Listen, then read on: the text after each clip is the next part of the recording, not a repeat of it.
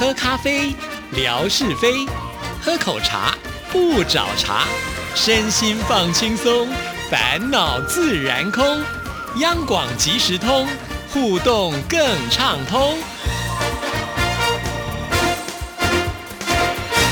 亲爱的听众朋友，大家好，欢迎收听今天的央广即时通，我是谭志毅。在今天的节目里呢，我们要来回复听众朋友的信件啊。首先来看的就是泥娃娃郭燕新所写来的信哦，哇，看到他的信我也觉得蛮开心的，因为好长好长的一封信哦，一定花了很多时间写的。他是在一月十二号所寄来的。亲爱的志毅姐您好，不知不觉一年又到了岁尾了。过去的一年里，由于自己的生意又拾起了自己来做，可以说是忙忙碌碌中度过。朋友间的应酬见面都少了很多。快过年了，突然各地讯闻又传来很多西安、天津、河南等地又新增了很多新的疫情状况。也使我们以平静的生活徒增了许多紧张跟不安。进入大多的公共场所，又开始反复的登记、量体温、检查行程码。唉，人类的社会真是多灾多难呐！这次的病毒发现都过去三年了吧，也是有史以来侵入我们群体的病魔时间最长的一次了。无影无形，如影随形，无处不在，也不知道何时是尽头，什么时候能够彻底的把它消灭干净呢？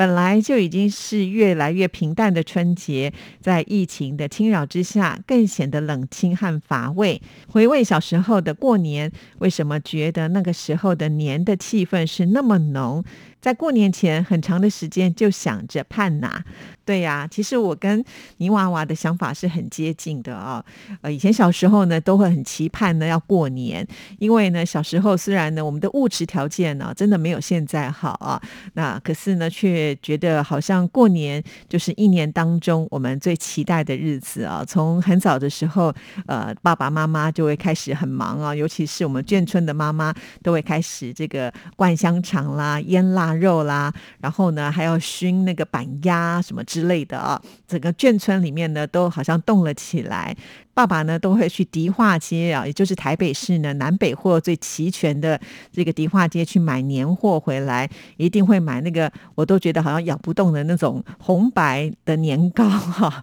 另外呢也有这个红白糖啊、桂圆啊。那我爸爸每一年呢重点就是一定会买很多很多的鞭炮啊。我还记得那时候妈妈都说：“哎呀，买鞭炮真的是很浪费的一件事情啊，放着放着呢一下就放完了，什么也都没有了，钱就花掉了哈。” 毕竟在那个年代当中呢，呃，这个生活比较拮据一点呢，所以呢，任何事情都要斤斤计较跟打算。那作为家庭主妇的妈妈，当然会觉得说，鞭炮放这么多有用吗？可是对于放鞭炮的爸爸来说呢，这是既定要做的事情啊。而且在早早的时候呢，爸爸就会自己亲自的来写春联啊，所以家里面就是到处都会弥漫着要过节的那一种气氛。而且我记得小时候我们在过年的时候，真的有好。好多的习俗，还有很多的禁忌啊！一不小心呢，犯了错，还要赶快说童言无忌啦，什么之类的这样子的话哈。所以，呃，小时候确实会觉得过年就是一个很欢乐的时间，而且呢，爸爸妈妈一定会带我们去买新衣、买新鞋。像志毅呢，是家里面的最小，我上面就有四个姐姐嘛，所以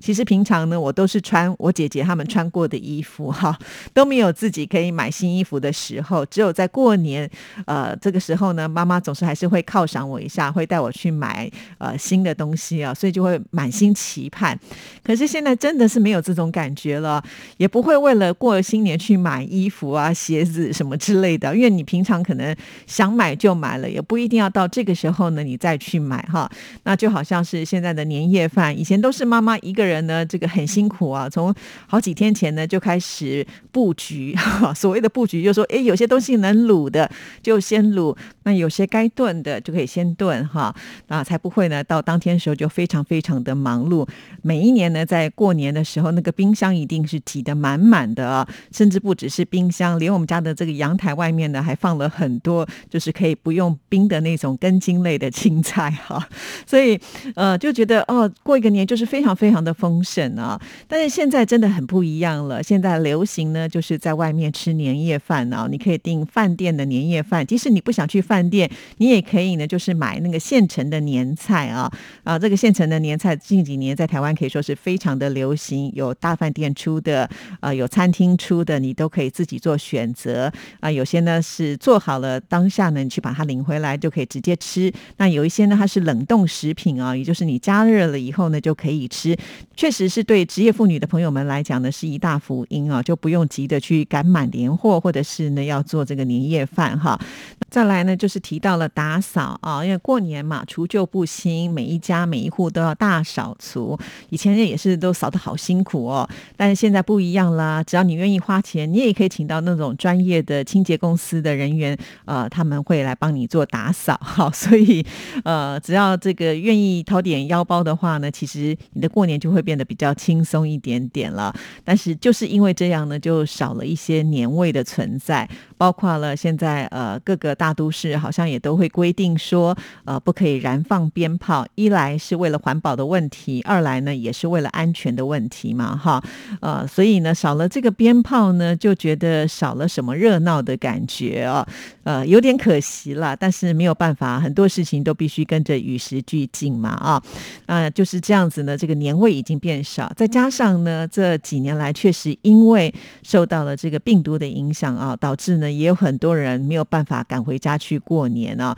毕竟啊，这个哪些地方呢有了这个疫情的时候，不管是在台湾或者是在中国大陆呢，都是采取尽量清零的一个策略啊，所以呢就会有所谓的这个呃流动上的一种困难，甚至呢会要求希望能够就地过年哈，那。这样子对很多很想家，或者是去年已经没有回家过年的人来说啊，真的是还蛮辛苦的一件事情。不过也没有办法哈，因为这个病毒呢，它现在还在肆虐当中，我们不得不呢要小心的去面对这样的问题啊，不然的话，这个病毒四串啊，它可能会造成的影响更大更大哈。那当然在这边也是要啊提醒所有的听众朋友哈，现在呢这个病毒还是没有办法消失，所以我们大。大家基本的照顾呢，一定要做好啊，勤洗手，戴好口罩，尽量的避免出入呢公共的场所啊。那这个出入之后呢，就是消毒的动作一定也要做得很彻底，这样子呢，我们才能够安心过年哦啊。那泥娃娃呢，在这封信的开始呢，就提到了呃，就是跟朋友的聚会变少，哪里有？看你的照片，我都觉得好羡慕哦。第一，非常羡慕呢，就。是是太原的早餐哦，那么太原的早餐可以说是非常的有变化哈，就是各式各样的早餐店都有。每次看泥娃娃吃的早餐，我都觉得那样子的一个呃食物呢，几乎是可以当我的午餐或者是晚餐的丰盛了，好棒哦！不管是包子啦，或者是汤啦，或者是面呐，每一样呢拍起来都超级吸引人的。再加上呢，泥娃娃应该是一个人缘很好的人呢，所以呢，很多的。聚会。那也都很感谢您娃娃，很大方的都把这些照片拍下来，放在我们的微博当中跟大家来分享啊。看着呢，都会觉得跟着一起开心哦。好，我们继续再来看这封信的下一段。那个时候家里的经济不是很好，我们的棉衣衣服都是妈妈自己缝制的，毛衣也都是自己家人手工编织出来的，所以厚实温暖。当时家里面有一台缝纫机，可以说是普通人家很重要的家产。平时我们。我们都穿缝缝补补的旧衣服，快过年了，妈妈都会提前买一些布料，利用一些间隙的时间或者是晚上给我们缝制出新衣服。虽然说颜色单调，样式也很单一，但是能够穿到新衣服，还是感觉特别的新奇和欢悦。也是到过年的那一天才可以穿上哦，显摆炫耀，和其他的小朋友比试一下。所以穿新衣服也是过年的一个盼望。哈，这跟志毅。呢讲的前面那一段有点像了哈啊，就是在过年的时候，我也才有新衣服可以穿。小时候确实我也穿过妈妈帮我缝制的衣服啊，呃，家里面确实也有缝纫机。不要说妈妈哦，其实我呢也有一台缝纫机哦。我这个缝纫机啊，可不是妈妈流传下来的，确实那台就是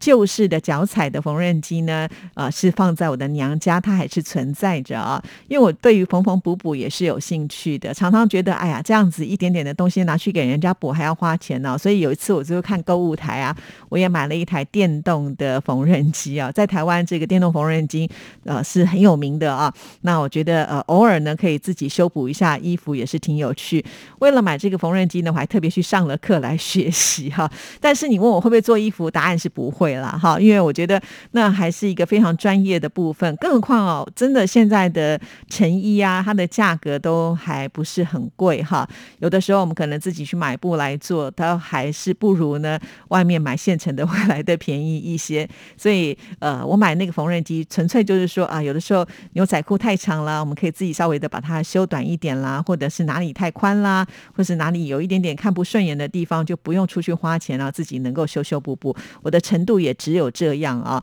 那像是比方说需要更精致的，我也是花钱拿到外面去给人家缝补的哈。不过话又说回来啊，我们那一代的妈妈们真的是非常的厉害哈，好像没有什么事情可以难倒他们的哦。啊，再来看下一段：二十三糖瓜年，二十四扫房子，二十五糊窗户，二十六炖大肉，二十七宰公鸡，二十八把面发，二十九蒸馒头，三十晚上熬一宿，大年初一扭一扭。这是中国春节的谚语，可以说是中国人传统过年的场景的写照。每到过年之时呢，都会有一些小贩推着小车卖售糖瓜，家里面的家长都会买一些回来给小朋友们吃。糖瓜是一种用黄米和麦芽熬制成的粘性很大的糖，把它们抽成长条形的糖棍，称为关东糖；拉制成扁圆形的就叫做糖瓜。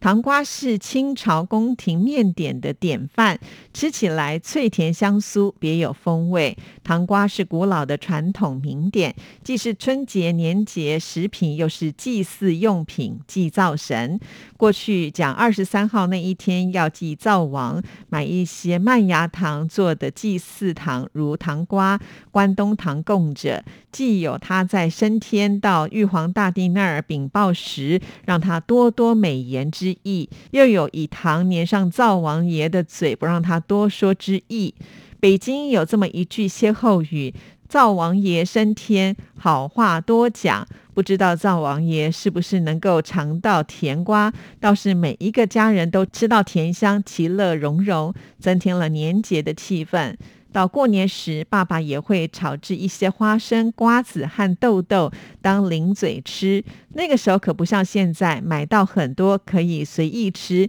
家家都有大人口，兄弟姐妹很多，也是家庭式的市场经济，按人分配。每到晚上，兄弟几个守在前面，爸爸手抓凉镯，分成几份，每人一份，嗑着瓜子，留香唇齿间，逗趣说笑，欢乐无比。念完这段信，我的脑海当中真的是充满了画面感，哈，非常的谢谢，呃，泥娃娃写的这么的仔细，也让我回想到小时候啊，因为我的小时候，我们家有五个兄弟姐妹，也算是人口众多啊，啊，每次妈妈这个菜上来以后呢，几乎大家都可以说是用抢的，哈，虽然也不是说不够我们吃，但是总觉得好像抢的特别的有滋味，即使不好吃的东西都会变得好吃了。我觉得这就是呢，兄弟姐妹在凝聚感情非常重要的一块哈。早年呢，就是呃兄弟姐妹比较多，会比较有这种状况，而且在那个年代里面呢，呃电视的频道也没有这么的多，或者是节目有这么多的精彩，